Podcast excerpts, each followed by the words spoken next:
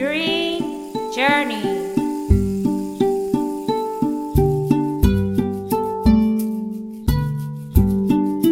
Be the change you want to see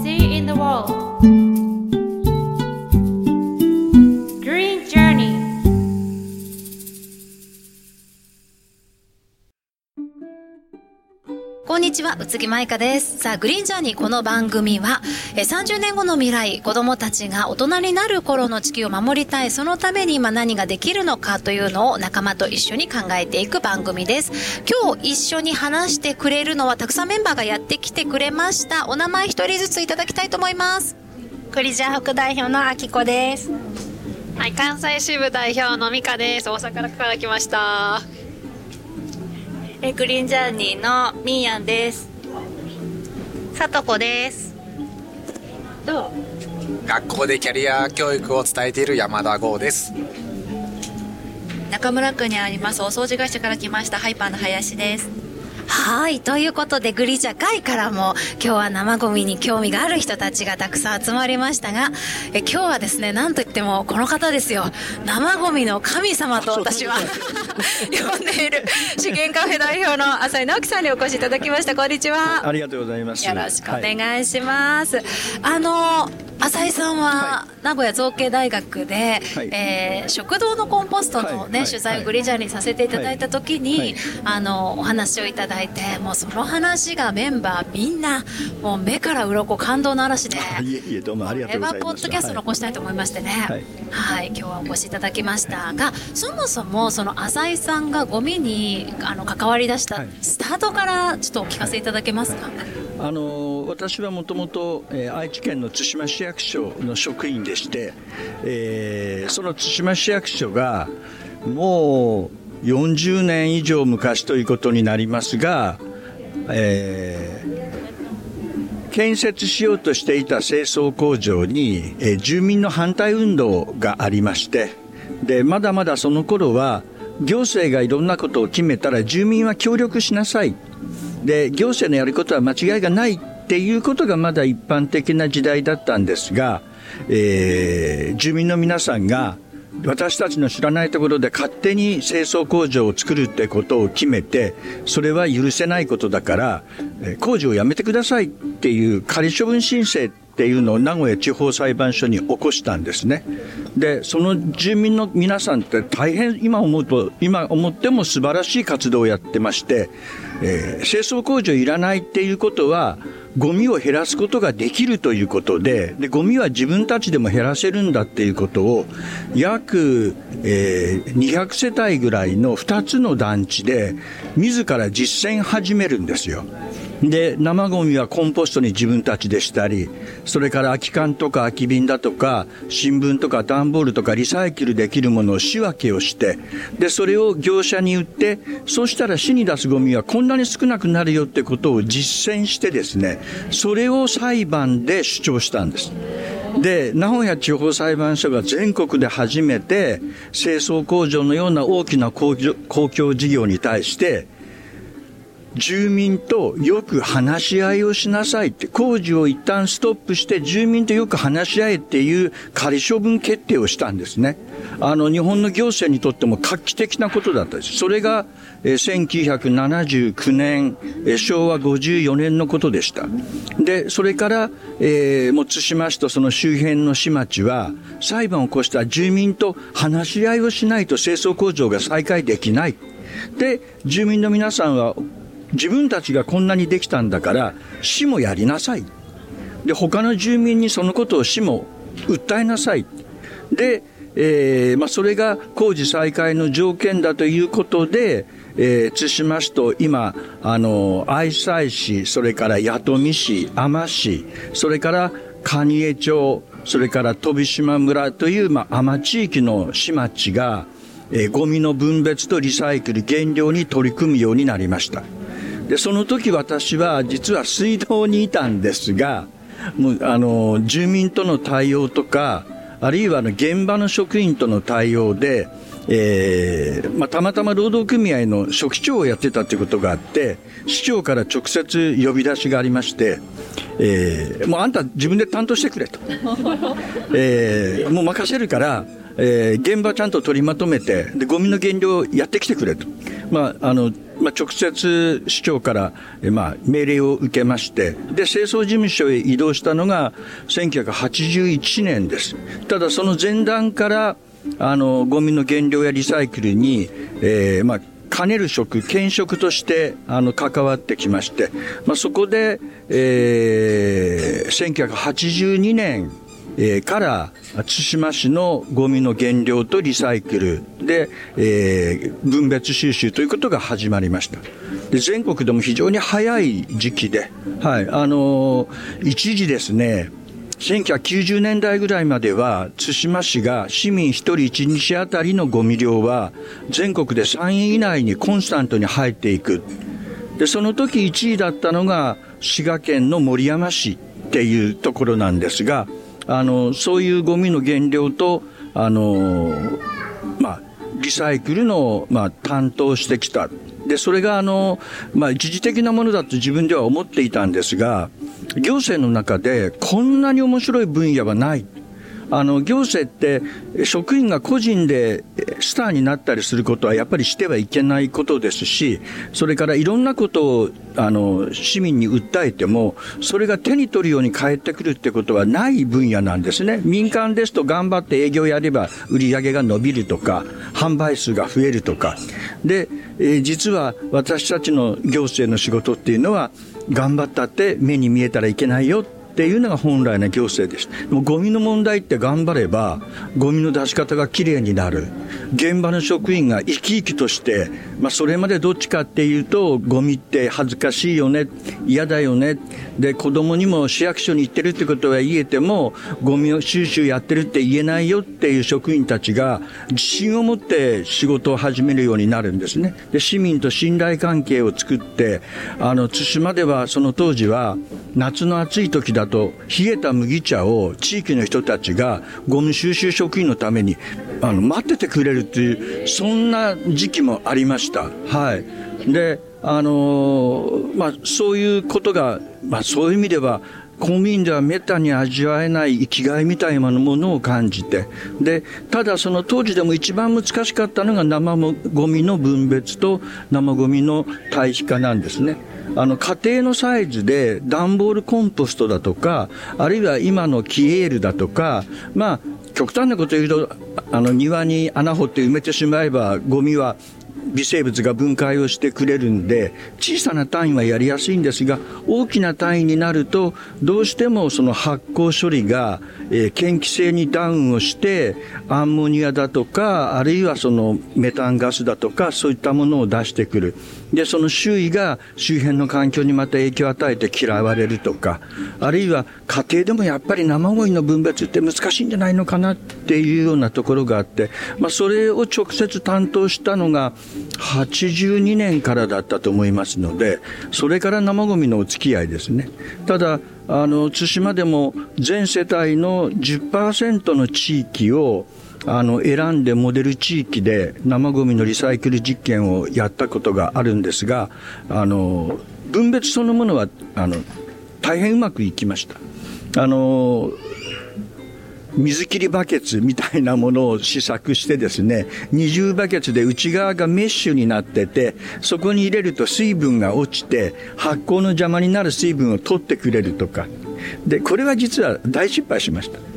思うほど水分落ちなくてで結局ね家庭の皆さんあの無料で配ったんですが無料で配ったところの皆さんは洗濯かごにちょうどええやないかっていうことで今のようなあの全自動だとかですね乾燥機までついたのがない時代ですので、えー脱水をした洗濯物をあの庭の物干し場に持っていく時にちょうどええやんっていう話で実は生ゴミを使わずにそっちの方に役立ってしまった。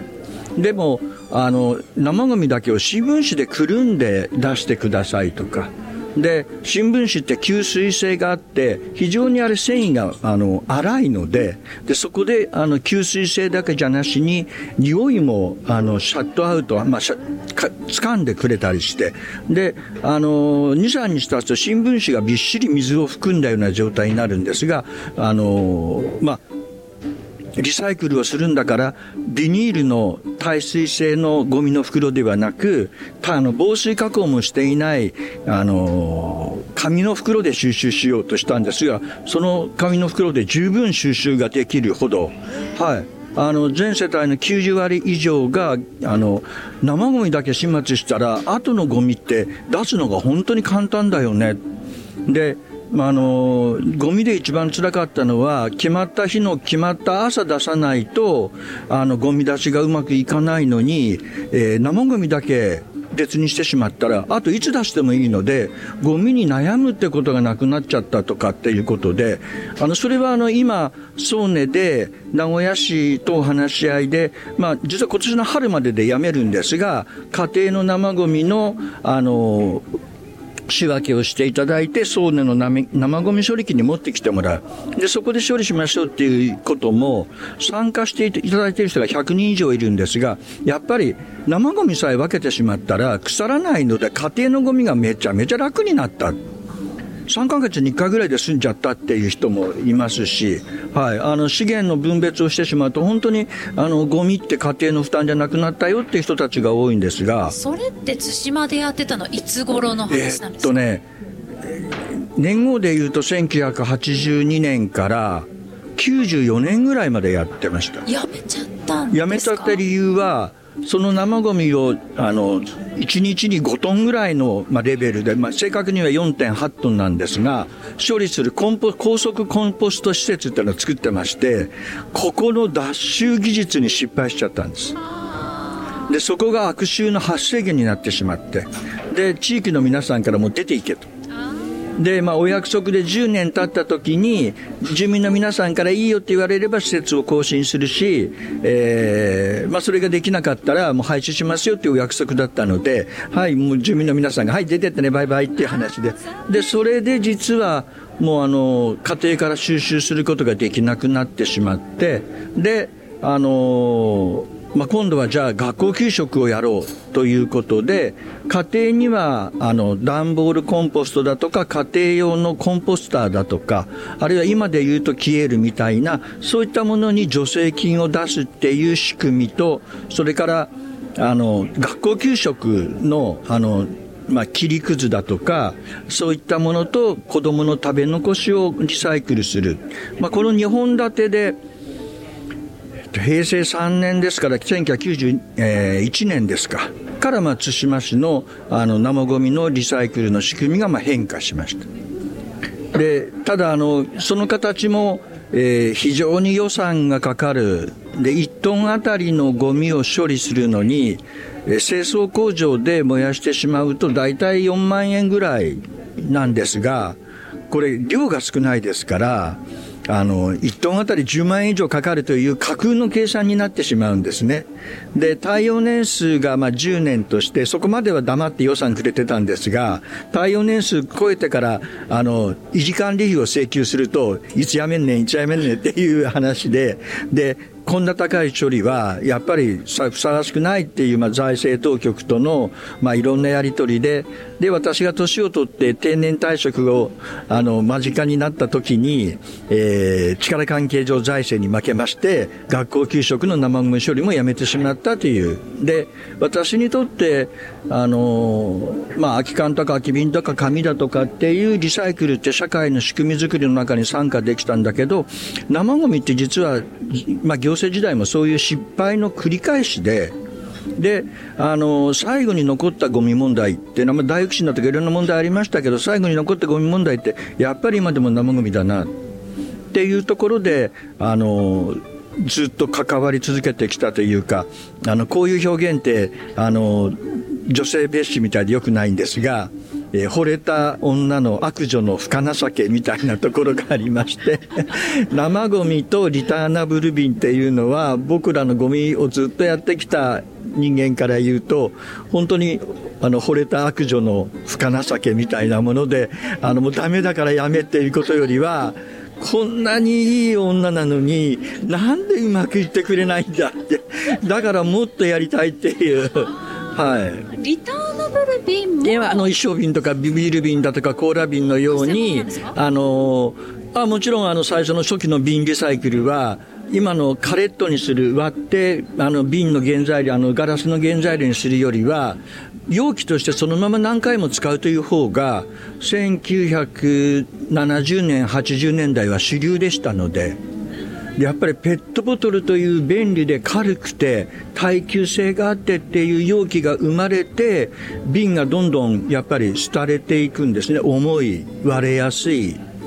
であのペットボトルって瓶と同じように中身の変質をあの阻止するようなカラーを作ることができたりあので実はあの石塚ガラスさんっていう愛知県の岩倉市には、えーまあ、全国で割と有数なガラスメーカーさんで実はガラスの器だとか食器だとかそれから瓶を作ってる会社なんですがあの石塚ペットに名前書いたらって僕らが皮肉を言うようにあのもう瓶よりはペットボトルが主流になってしまいましたね。やっぱり利益の上がる方に容器メーカーとしては行っちゃいますしでペットって非常にいい素材でワンウェイで使い捨てではないのであのポリエチレンテレフタレートっていう原材料でこれって加工の仕方を、まあペットボトルのペットを変えてあの元またその粒に戻してであの加工するとポリエステルになるんですね。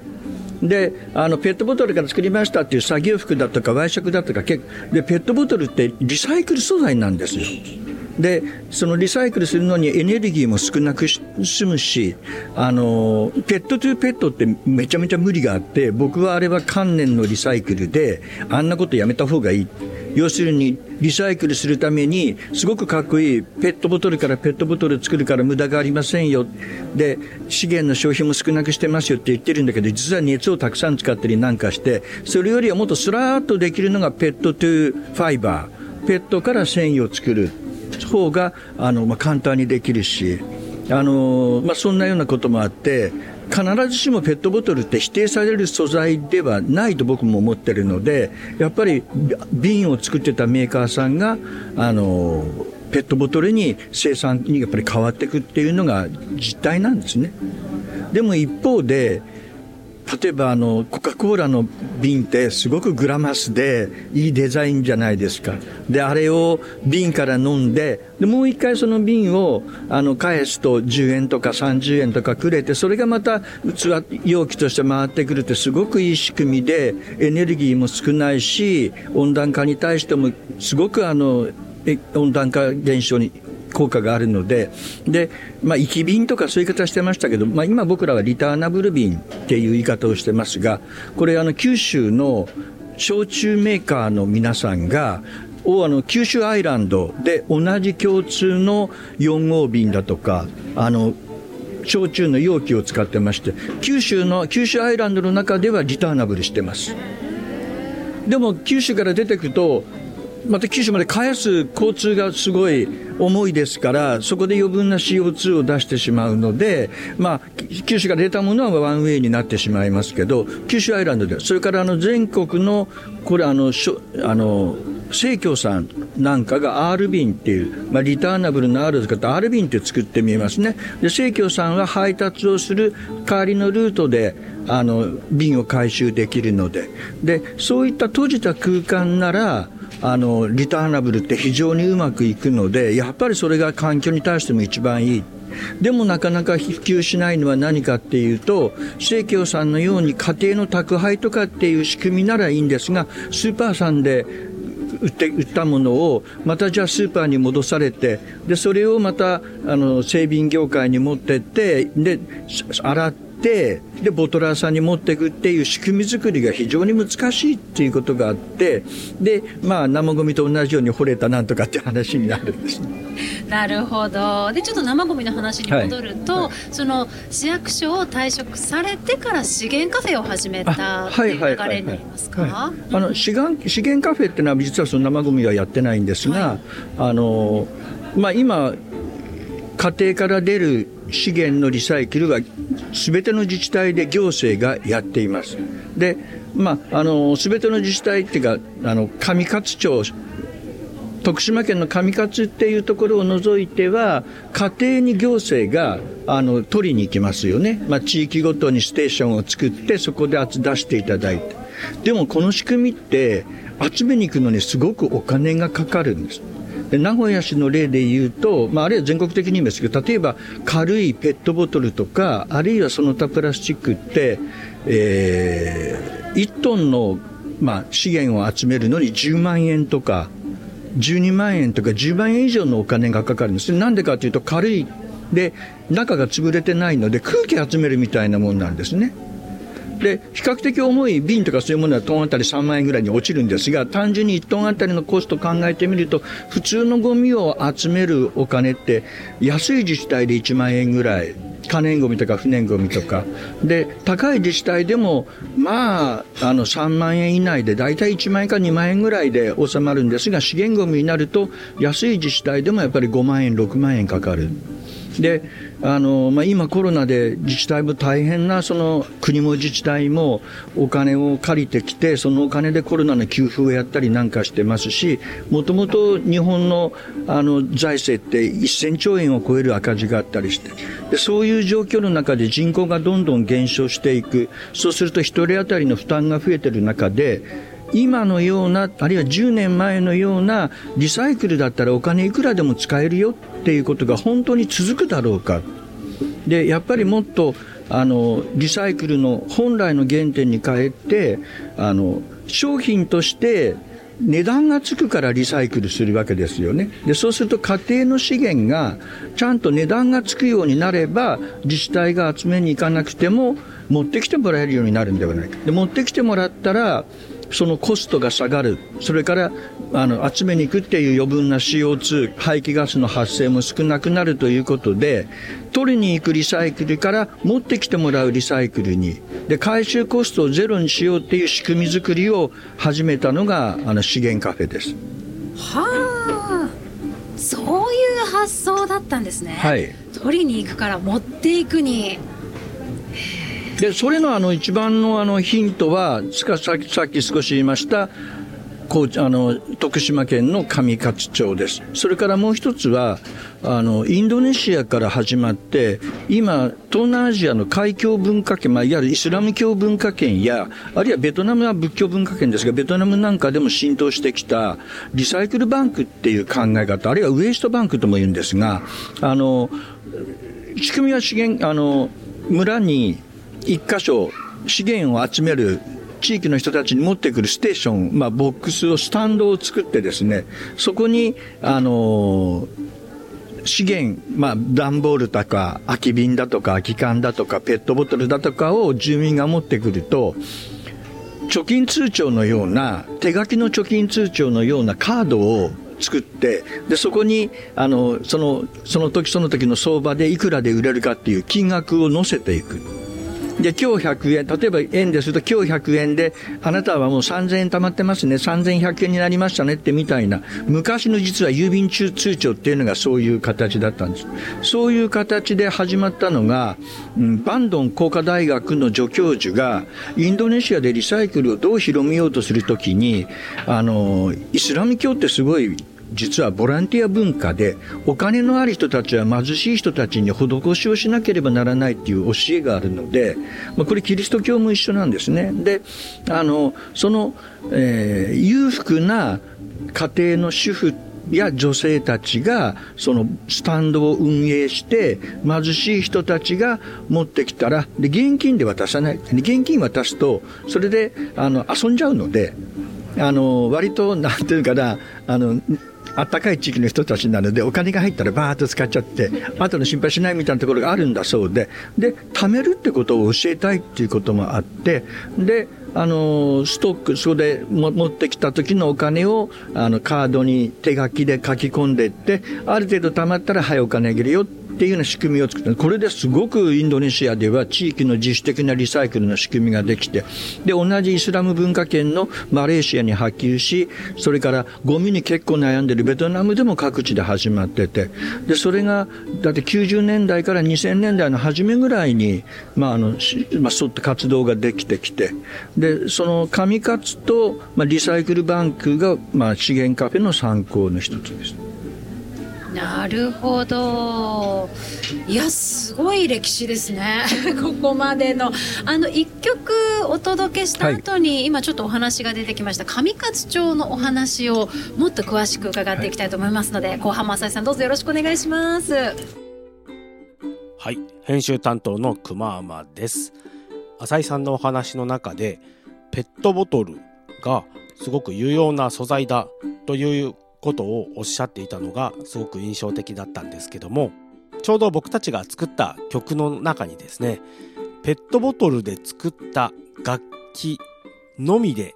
演奏をした曲というのがありましたのでちょっと今回はそれを流してみようかなと思います。曲はオリジナル曲クリアという曲です。聴いてください。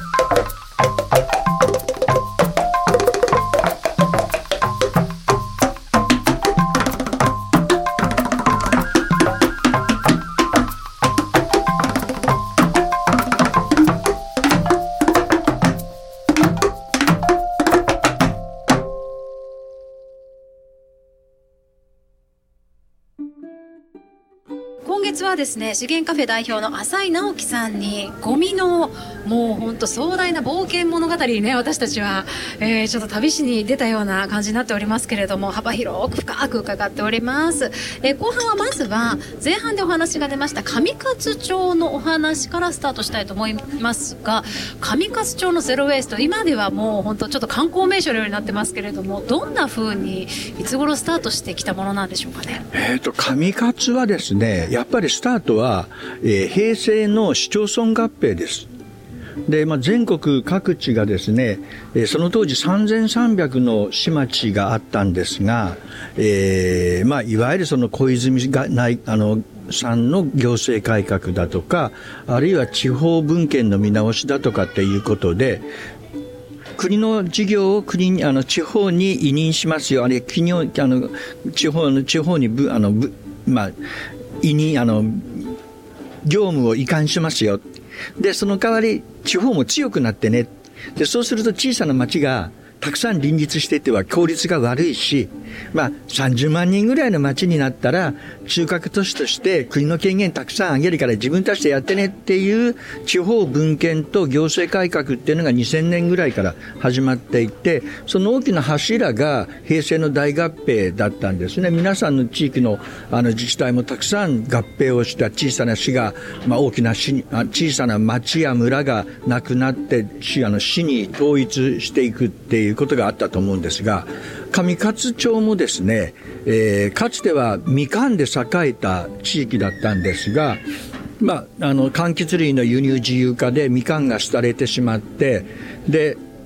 木材産業も廃れてしまって本当に過疎の小さな、まあ、あの町とは言っても人口2000人の小さな小さな地域になってしまったんですね。でそこで清掃工場がまあ、実はどうするかって、まあ、随分大きな問題だったんですが、あのまあ、小さな町ではやっていけないので周辺の村や町と一緒になって、えー、清掃工場を作るか徳島市まで車で45分ぐらいのところですので徳島と一緒になるかでいうような、まあ、合併とそれからゴミ処理をどうするかっていう2つの問題を上勝は抱えていてでも上勝は周辺の市町が合併していくのに対してやっぱり上勝町って守りたいよね。合併したくないって宣言をしましてじゃあ合併しなくなると国から来る交付税だとか補助金が少なくなるので国はその時ですね合併しないとやっていけないぞお金やらないぞ。って首絞め始めたんですね。で合併するところにはお金やるよって誘導したんですがその時まあ、実は全国でいくつか合併しない宣言をした小さな町や村がありまして誇り高き町がありましてその時上勝がそうだったんです。で上勝はそのことで自分たちで町の行政や住民との関わり合いを全面的に見直します。でこうしたらもっとコストが安くなる。こうしたらもっと自分たちのコンパクトな街が作っていけるっていうことでその中でゴミ問題があってまず清掃工場を作るのをやめよう。で紙数が出るゴミは、まあ、どうしてもリサイクルできないものがあります。例えば紙おむつのようなものがありますので。でもそれ除いたら徹底して仕分けをしてであのリサイクルして清掃工場ない町作ろう。でそれからもう一つがあのゴミ集めってめちゃめちゃ金がかかるやん。だから住民に持ってこさせようっていう発想の大転換をしてで上勝って非常に有利なところがあってあの吉野川の支流の谷の奥にあるんですね。であの上勝の外へ出ようとすると吉野川の中流ぐらいで1箇所だけなんです。で誰もがそこを通らなきゃいけないのでその出口入り口のところに、まあ、リサイクルステーションというあの中部リサイクル市民の会が名付けた住民の自主的なリサイクルの仕組みを、えー、パテント料も払わずに使ってごめんねって後で言われたんですがリサイクルステーションっていうのを作ったんです。でそこに全住民が、えー、31だったかな仕分けをしてゴミを持ってきなさい。でそこに、まあ、あの地域の人たちのボランティアプラスアルファぐらいのお金で働いてる人たちがいてでそこに仕分けをして出したら清掃工場いらなくなるよって仕組みを作ったんですね。でも上勝は町が生き残るためにやったのであのその前に住民がそのことをやってくれるためにはどうしたらいいだろう。で集めに行かなきゃならない理由って何だろうってことをみんなで討論したら生ゴミや生ゴミを自家処理してもらえれば取りに行かんでもええやんってことに、まあ、気づくんです。で、上勝は何やったかっていうと、あの、昔山陽っていう、あの、パナソニックの兄弟の会社があったんですが、そこがですね、B 品で、要するに、えー、ちょっとプライスダウンしないと売れないっていうものを作ってしまって、で、それを大量に買い付けをして、で、えー、住民に1個1万円であのもっともっと高かったんですが買ってもらってでもちろんそれやっていくためには町長だ議会議員だ町の幹部職員から始めて十分やれるよってなってから全住民に買わないとゴミ集めしないよってことにして、まあ、こっちのそれは電動のコンポスト機。電動のコンポストです。はいはいはい。家でそのものとしては電気を入れるとそうですそうですそうですそうです。はいはいはいはいはい。ちょうどその頃お流行りしたんですが、あれも失敗作なんですが でもそのことでとにかく家庭でもう大丈夫だよね。これ使わなくったって別に畑埋めてもいいんだよでもカリカリに乾燥したからそのまま畑に入れたらもっといいよみたいな形でで生ゴミ集めない宣言をしたでもちろん根回しそのそれだけの根回しをしてです。だから住民の暮らしやゴミの問題をよく知ってたんです。で生ゴミ解決したからさあ、ゴミ集めしなくてもいいよね、持ってこれるよね、1ヶ月でも2ヶ月でもゴミ持っておけるでしょ。で、その時やったのが、廃棄物処理法特区っていうのを、あの、村は当時の自治省と相談してやるんです。っていうのは、過疎化で一人暮らしのおじいちゃんおばあちゃんが増えて、そんなとこ持っていけへんやんかって。そ、隣のおじさんやおばさんが、ただはまずいよねってやっぱりちょちょっとお金もらって持ってたげるわでもそれって廃棄物処理法違反になるので許可なしにやるっていうのはだからじゃあ特区でそういう地域の支えることだったら国が特別に OK にするよねっていう経済特区みたいな特区制度があってそれを取ったんですで実はあのバスが廃止されちゃったっていう中でクリーニング特区だとかあるいはタクシー特区なんかもこの町は作っていくんですよ。要するに徳島の町へ出るのにもう過疎化で路線バスもなくなるでそうすると各地で自治体がコミュニティバスって出しますよね。あれもすごい金かかるやんなん隣のじいさんや隣のおじさんやおばさんが徳島へ行く時にじいちゃんばあちゃん病院に連れてってあげりゃええやんか。ついでに乗せてきゃええやんか。もちろんそのためにはちゃんと任意保険に入っとるとか。でもこれって許可なしにやると白タクになりますよね。で結特区取る。で申請した隣近所のおじさんおばさんが隣近所のおじいちゃんおばあちゃんを乗せてちょこっとお金をもらってあの徳島へ行ける街の中を歩けるようにするんです。クリーニング特区っていうのはもうクリーニングできへんやんっておじいちゃんおばあちゃんがいてもでも自立で家庭で一人暮らしでもいてくれることが介護だとかそういう費用を少なくすることなのでじゃあどっちどのどの道自分のところで選択するんだから隣のおばあちゃんの選択肢あるわね。ただはちょっとねって言った時にクリーニング特さえ取ればいいわけです。お金取ると業に情報に触れるのでそういうことをいっぱいやってこの町は自立していくんですよ。でその自立の一番多かったのがゴミ収集なくしたよ。31分別やったよ。だから燃やさんでも済んだよねっていうことなんです。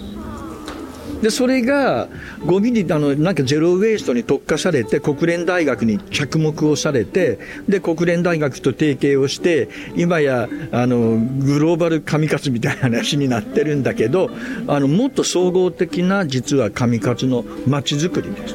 でもう一つあったのは上勝の農業がどんどん衰退していくのでたまたま地元の農協の職員が大阪へ出張に行ってた時にふっと黒門町市場を見たらうちの村に勝手に生えとるやつが銭になっとるねんってことが気がついたんです。でそれが実はあの葉物野菜なんです。イチョウのあのイチョウの葉っぱとかあの波乱だとか山に自生してるのが高級料亭のあのお飾りとして使ってもらえるね。でこれを彩りという名前の商品にしておじいちゃんおばあちゃんに山から取ってこいって。でもちゃんとさ選化しなきゃいけないしそのためには値段知らなきゃいけないけど2000年の段階で実はその農協の農協がおじいちゃんおばあちゃんにパソコン教室始めるんです。ネットでその頃実はその頃僕はあのゴミから出て一旦卸売市場にいたんですがで上勝を知ったのは卸売市場にいたのでその時のことなんですがおじいちゃんおばあちゃんが大阪の市場全国の市場でどんな彩り野菜が彩り葉っぱが売れるのか情報をリアルで知ってもらえれば高いものちゃんと取ってきて出荷してくれる。でそれをあの農協がやってるとすごい金がかかるのでじいちゃんばあちゃんやれええやん。っていうことで実は年収800万とかそういったあのおじいちゃんおばあちゃんを作ったってんで2000年代の初めには大評判になった。それが上勝なんです。彩りっていう名前です。あそうです。本当にブランドになってます。でもそれって生産者が消費者の動向を市場にアクセスすればネットで今日の競り値が分かる。そうすると高いもの高いものを裏山行って取ってくればいい。そのうちに裏山から取ってくるのを自分のハウスでね作りゃいい。でそうすると自分たちが作れるものが彩りだけではなしに例えばタラの芽だとか山菜なんかも気がついてくる。で農協がバーッと活性化するんですよ。で多分ねそこが原点だったと思うあそこの町は。すごいですね、上勝はもうゼロ・ウェイストしか知らなかったけど実はもう総合的に複合的にま、町おこし全体です。であの実はあの視察者からお金取るっていうのもこの町も実は一番最初に始めたのは生ゴミで有名な山形県の長井市レインボープラン。でここが見学に来るんだったらいつでも見せたるけど見学でちょうだいね。ただじゃないんだわ。これ自治体でやったのは長井が初めてですそうだよね。ノウハウただじゃない。別に安かったら1人1000円ぐらいですから。でも条件がある。長井に泊まれ。長井に泊まらんとあの教えたらんぞ。と地域の旅館が潤うでしょ。で上勝すぐそのことをやってます。彩りにしてもあのゼロウエストにしても来た人は上勝で泊まってね。で上勝のもの食べてね。で見学料払ってね。でそれが上勝のまさにゼロウエスト観光産業になってたりするんですね。すごい自治体。賢いですね。賢いです。賢い自治体あの町の職員たちに本当に僕は自治体の職員だったけど町長以下この人たちは町に愛があるな。本当に自分たちの村を守りたい郷土を守りたい。でそれに地域の人たちも議会も共感当然するんですよね。まあ多分行政と行政がこんなこと考えたら協力してくださいということよりは、町生き残るためにどうしたらいいか、一緒に考えようまいかっていうことなんじゃないですかね。他にその、まあ、生ゴミだったりコンポストだったりに特化して面白いことをやってる自治体っていうと今ですとやっぱり福岡県の大木町ですね。大きい木って書く大木とも読むんですが大木町ですね。これはあの久留米と、えー、大牟田の間ぐらいにあるのかなあの西鉄本線が走ってるのでベッドタウン化してますが農業の町です。でここは生ゴミを堆肥にするってめっちゃめちゃ大変なのでたくさんの量メタンガスにしてます。これメタンガス化は大量に処理できるので今各地でどんどん増えてて長い歴史があるのは新潟県の上越市それから北海道の旭川それからまあ畜産の牛なんかをたくさん飼っててでそこで、まあ、牛糞が出るみたいなところで頑張ってやってるのが岩手県の葛巻葛巻村ですね。で、えー、今は、うん、やめてしまったのは全国で初めてやったのはもう亀岡市と一緒になってしまった京都府の八木町。ここがやっぱり畜産があるので畜産の、まあ、牛や豚の、まあ、飼料を発酵させてメタンを回収させてそれに生ごみも入れてであの発酵させてメタンガスで、えー、タービンガスタービンエンジンを回して発電をする。メタンを取った後のそのものたちはどうなる？はい、あの液状のですね黒肥だとか離脱液だとか消化液っていう名前になるんですが真っ黒色の液状になります。でこれ実は液肥なんです。でこの液肥として農地に利用できればこの問題は解決できます。でただ京都も実は生ゴミやってましてで京都の、えー、今は南部清掃工場っていう名前かな。そこに実験施設があったんですがさすがに大京都ではそれを活用できないので、えー、下水処理場に回して下水処理場でも処理しちゃってであのー、まあ液費の問題は解決をしています。実はここが解決できないと液費抱えてしまってどないしようもない。だから背景に農業がバックグラウンドにある旭川だとか、それからお米の上越だとか、畜産のあるくず巻きだとか、それからこの大木町も実は農業の産地なんですね。ですから出てきたメタンガスは発電に使って、液費は農家があのタンクに水道の蛇口みたいになってましてね、温泉のでその蛇口から農家がタンク持ってきて、軽用にタンクを乗せて持ってきて、そこに入れて、お金を払って、で、で、液費をどうやって使うかっていうのが、これまでの観光農法にはないノウハウなので、でも、あの、当然ですが、有機農法になりますので、上手に使えば、はい。あの、もともとだって日本なんかは、あのまあ、慶安のお触れ書き以来ですね、あの、人間の、あの、飼料を、汲み取りをやって、で、小枝目で熟成させて、それ畑に使ってましたよね。で、それって1930年代まで化学肥料が出るまでやってたので、私たちの時代は、みんな海中、寄生虫がそれから経由してお腹にいて、で、学校で海中検査ってやってましたし、僕らは。でもそのために花粉症やアレルギーがなかったという学説もありますよね。僕らは寄生虫が体にいて免疫ができてるのでアレルギーの子だとか花粉症はなかったっていうことをあの寄生虫学者が主張してるってこともあってそれは頭皮は分かりませんけどだから別に日本人にとって液肥を使うっていうのは実はそんなに馴染みのないことではない逆に言うとあの、まあ、このいわゆるそのうんこやおしっこを発酵させてであのそれを農地に使っていくっていうのは伝統的な日本の農業だったのでやれるんですよ。あのちょうど2日前に中日新聞に載ってたそのトヨタ紡織で自治体ではないんですけど全くこの同じような仕組みをあの始めたっていうのが載っててそれこそ工場の社食でできてあのの残差をメタンガス化して残りをその液肥を、えーと、畑で使ってそこのお野菜を今度また社食に回すっていうのをぐるぐるぐるぐる、まあ、自治体じゃなくてもその会社単位だとか他の取り組みでも私もコンポストしかその、ね、解決策がないというかそっちが近道なのかなと思ってたんですけどそメタンガスあのメタン化の方が実は古いい技術。あはい、あのーまあ例えばうん日本も戦後ですね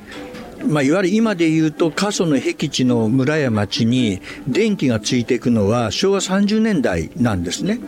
でそうするとそういうところはあの当然自給自足の農業をやってたので今のようなそのイデオロギーであの自給自足するんじゃなしに必然的にやらざるを得ないでそうすると家畜飼ってますよねで家畜の糞尿と、まあ、人間の糞尿はあのまあ、肥料にしてで家畜の糞尿をあの固液分離で要するに固体と液体と分離しておしっこの方をタンクに溜めてでそのタンク地下タンクの中に入れる時は勝手に発酵しますのでで勝手にメタン出ますのでそれで煮炊きしたり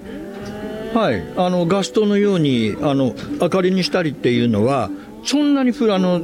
特別な技術。もう個人でドラム缶使ったりなんかしてあのごく普通にやってましたし日本からブラジルなんかに移民した人たちがやっぱり行ったところもガスがないのあのエネルギーがないのでそんなようなこともごく普通にやってましたし私も生ゴミの視察で中国へ行った時にあの中国の江あの江蘇省の一番上の方ですから上海の北の方ですね。あの山東半島の付け根あたり行くとあのもうどこの農家でもやってました。2010年前後ぐらい。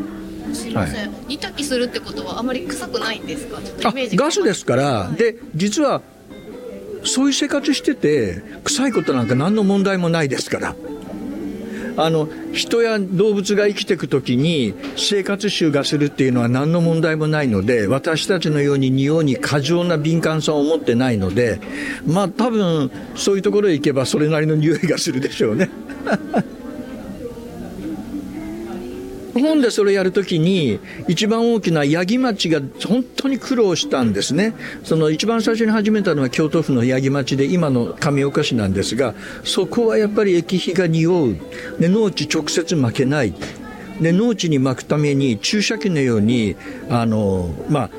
トラクターにつけてですね、ズボンズボンズボンと入れて、そこに農家に注入、農地に注入してしまえば、で、注入するのでインジェクションっていう名前をつけたんですが、インジェクション、インジェクトリーとかなんて名前つけて、で、土の中に直接入れてしまえば匂わねえだろうとかね。でも、耕起したら一緒の話でやっぱり匂ったりして、それがすごい障害になったんですよ。でも今は十分発酵させたり、で、あるいは、あのーまあ、あの液肥だけをもう一度十分発酵させるとずいぶん匂い少なくなりますのでまあそういったことで農地に大々的に使うようになってきてます。そしてですね生ゴミの神様に最後にとっても伺いたいのはですね、はい。コンポストなんですね、はい。自宅でそのコンポストをするときに続けられない人がやっぱり多くてあの以前伺った時も、続けられる人何何パーセントでしたっけ？まあ、私が対馬市の頃にですね家庭用の生ゴミコンポスト機に、まあ、だん家庭あの段ボールコンポストも含めて、えー当時えー対馬市が2万1000世帯ぐらいで、3000世帯ぐらい、10%を超える世帯にあの補助金を、助成金を出して普及しましたが、そうすると生ゴミ10%減らなきゃいけないですよね、総量として。全然減らないんですよ。で、あのーコンパスターなんか出すと、そうですね、1年ぐらい経つと、粗大ゴミで出てくるんですよね。で、結局はアンケート取ってみると、9割ぐらいの人が続かない。であのいわゆる電動のものも一時一世を風靡するようにパナあの日本の一流家電メーカーが出しましたけどやっぱりもう今全然生産中止になってるのはやっぱり続かない。続かない理由はほとんどが周期とそれから衛生、まあ、害虫の発生です。でやっぱりに匂うっていうのが一つはやっぱり今の日本人の異常なまでの清潔感であのまあ、匂い、音に対する鋭敏すぎる生活感覚っていうのもあると思いますし、それからまあ、ハエが湧いていいよねっていう人いないので、あの、電動のものは、あの、ハエなんかは湧かないんですが、あの、どうしても匂いは、ちょっと吸えたような、焦げたような匂いがするんですね。で、長いこと使ってると、蓋開けると、うんと匂うとか。で、あの続ける人は一つはそういう意味ではあの嗅覚にタフな人。それから質があのき消えるなんていうのは単にあの木の箱を作ってそこに生ゴミ入れて庭の土混ぜてって非常に原始的なやり方であれにあの草刈りやった草をかぶせとけばいいんですがあれって屋外型だからでも隣のうちの坂にやると絶対近所でトラブルを起こしますので置き場所問題ですよね一つはやっぱり周期に対してある程度うんね、難しいですよね。じゃ赤ちゃんのうんちって怖、あの、臭くないんだけど、もう介護が必要になったらじいさんのうんちほど臭いものはないって言いますから、やっぱり感覚なんですよね。で、それと、あの、やっぱり堆肥化に合わないものがあります。で、それはね、ネギとか玉ねぎの薄皮です。なんでかっていうと、あれ、硫黄入ってるので、あれ発酵させると、どうしてもね、ちょっと硫黄、あの、あの、硫化水素だとかそういうものが出やすいです。それから、あの、酸に弱いですので、発酵菌は。みかんの皮とか、レモンのスライスだとか、あれ入ってくると発酵阻害しますので、あの、物やっぱり選んだ方がいいですね。はい。柑橘類は、まあ、あの、みかんの皮は乾かして、あの、もともと漢方薬ですので、乾かしてお風呂に入れるとか、うん、あの、煎じて飲むとか。で、まあ、レモンも似たようなもんですから。はい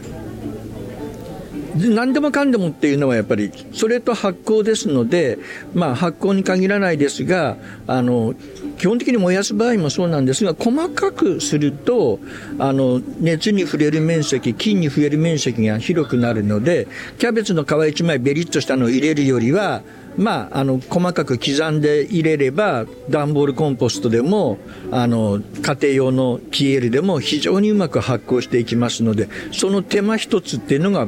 まあ、ポイントになります。はい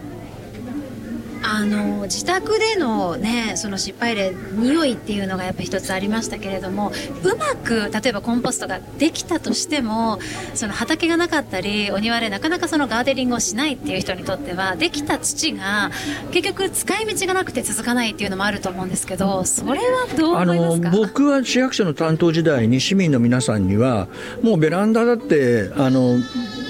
限界があるよねって話があると、いや、生ゴミの原料機だと思っていただければ、可燃ごみに出してくださいって言ってました。お傘が減りますので、で水分も飛んでるので生ゴミそのままストレートに入れてもらうよりはこっちも都合がいいし家庭家庭もいいんじゃないっていうふうに言ってましたけど。もうあれ土ごとってことですか？その要するに段ボールコンポストの中身ごとうまくできたものもまああのビニールの小袋に入れてそのまま金ゴミ出してあの非常によく燃えますし。なるほど生ゴミに出すよりも、うん、よっぽどそれも実はゴミも出しやすいですしはい目から鱗でしたその考え。え、ちょっともうあのお話は尽きないんですけれどもからこそあ今回はですね浅井さんをお迎えして来月配信の第2弾をみんなの質問会ということでここにいるメンバーに浅井さんに向けてですねいろいろ質問をして行ってそれに、えー、していってもらって浅井さんに答えていただくという企画を、はい、はい、えー、やりてやっていきたいなと思いますので来月もどうぞ皆さん楽しみにしていてください。ということで、えー、今回のグリーンジャーニーポッドキャストは以上となります。せっかくなので来てくれたメンバーに一言ずつ感想をもらっていこうかなと思いますがじゃああっこちゃんからお願いします。えっ、ー、と今日お話を伺ってやっぱあのみんなが、えっと、生ゴミがなくなったらゴミ出しがすごい楽になるっていうのが 私も、えっと、コンポストをちょっと、えっと、2年ぐらいやったんですけれども実感としてすごいあってそのゴミ出しっていうのが本当にこう生活の中の仕事みたいになっててその理由がやっぱ本当に生ゴミだったんだなっていうのを身をもって感じた時にこれなくなるとどのどのぐらい楽なのかっていうのを本当一回みんなに知ってもらいたいっていう気持ちがあってこの生ゴミに対する負担を減らす方法として家庭でのコンポストっていうのをどうやって広げていけたらいいかなっていうのをすごい考えてるんですけれどもこうやって今日お話を伺ってなんか意外意外とコンポストだけじゃなくてメタンになったりとかそういう資源として本当に活用ができるんだなって思って感動しました。みんなにも本当に生ゴミのないゴミゴミを出すのを体験してもらいたいなって本当に思いました。ありがとうございました。と、あ、えっ、と、ミカです。えっ、と、ゴミの話はもちろんなんですけど、やっぱ一番印象的だったのが、やっぱその上勝町って本当ゼロウェイストの町っていうことでしか知らなかったんですけど、その合併の問題の時に、もう町のみんなで、その町のことにしっかりみんなで向き合ったっていうのがすごく印象的で、やっぱりその私たちの知らない上勝町のいろんな取り組みを聞いたら、やっぱそれってゴミ問題だけじゃなくって、その教育であったり、お年寄りのことであったり、あとは、なんだ、環境問題ももちろんなんなんですけど、そういういろんなところで本当に大事なのがそこなのかなっていうのを、すごく実感しました。本当ゴミ問題だけじゃないなっていうので、そういうところもやっぱり自分の自治体であったり、ちっちゃいコミュニティの方に還元できたら、やっぱその自分の近くのとこからいい世界が広がっていくのかなと思いました。本当にいろんな話聞けてすごくありがたかったです。ありがとうございました。ゆり座のみーやんです。はい。えー、いろんな話伺ってありがとうございます。えっと、私もコンポスト、段ボールコンポストを始めて、あの、生ゴミがすごく毎日、あの、減る状態で出せるので、本当にみんな、みんなに一度体験してほしいなって思います。あの、多分私は匂いにそんなに、だ匂い大丈夫だな、なんじゃないかなっていうタイプで、と虫が出ても、ああ、出たんだなぐらいに、そういう軽い気持ちでできているので、向いてるんじゃないかなと思うんですけど、あの、ねやったことない人も、でもそれ向いてる人はね、多分いると思うので、やってみたらいいかなと思います。私、あの、あとは、あのインドネシアのリサイクルバークっていう話も聞けてすごく良かったです。私、インドネシアにしばらく住んでたことがあって、確かにすごいもう、ゴミが溢れてて、すごい洪水がたくさんできてたので、あのそういう話も伺えて良かったです。はい、ありがとうございます。さとこです今日はありがとうございました浅井さんがあの喋り始めるとすごく顔が生き生きされて楽しいことに取り組んでらっしゃるんだなっていうのがすごくお話しされてる表情からも読み取れて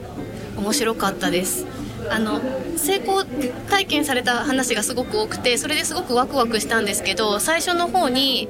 あのいいことをやってもどうしても続かなかった街があるとか助成金が10年で途切れた時に一つ壁があるんだなっていうのも今回勉強してうまくいかない時にでも諦めずにやることができてるのが素晴らしいなと思いました。ありがとうございます。はい、山田です。今日はありがとうございました。私が中学校でさまざ、まな、えー子供たちに対して自分たちで課題を発見してごらんその中でどうやって解決していくのかっていうことを伝えていく中で、まあ、今浅井さんのお話の中にあった、例えば生ゴミの問題であったら周期匂いの問題っていうのをどのように解決していくんだろうっていうところでさまざまな取り組みされているところであもしかすると今こうやって目の前にある課題っていうのは僕らの今持っている知ってることだけでは解決しないのかなって思うことはあるのかもしれないんですけれどもきっと子どもたちがその中で本当にこの課題に対して興味を持ってくれてじゃあ自分が解決するんだっていうふうに考えてくれて例えば大学行って研究してそれを商品開発することで解決していく問題っていうのもすごいあるのかなと思いましたのでまずはこのことを子どもたちに伝えていって子どもたちの力を借りて進めていくっていうことがあ。一つの道筋になるのかなっていうのを非常に感じましたのであのどんどん伝えていけたらいいなと思いますしぜひ来ていただきたいなと思いました。ありがとうございます。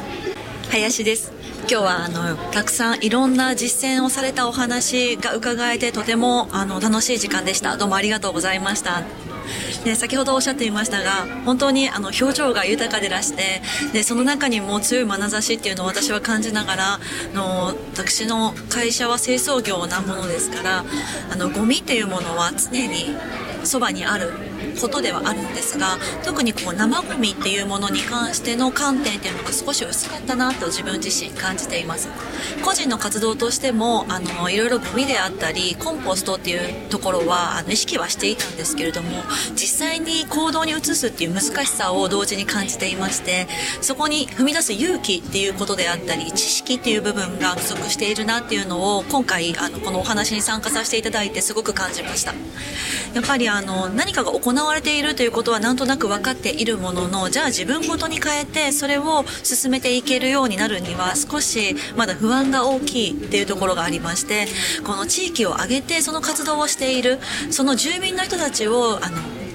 引き込んで巻き込んでやっていく生きかやり方っていうものにとてもこう力を感じましてそういった取り組みを一企業としてもあのこれから進めていけるとすごく皆さんにとっても身近でかつこれからの未来の環境に関してもあのつながっていくすごく素敵な取り組みだと思いましたので個人としても企業としてもこれから前に進めるような活動をしていきたいなと強く思いました。今日は本当にありがとうございました。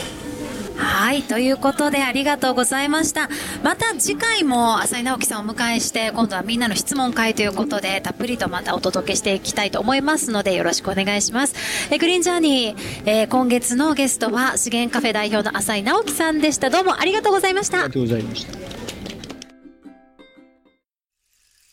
Green Journey Be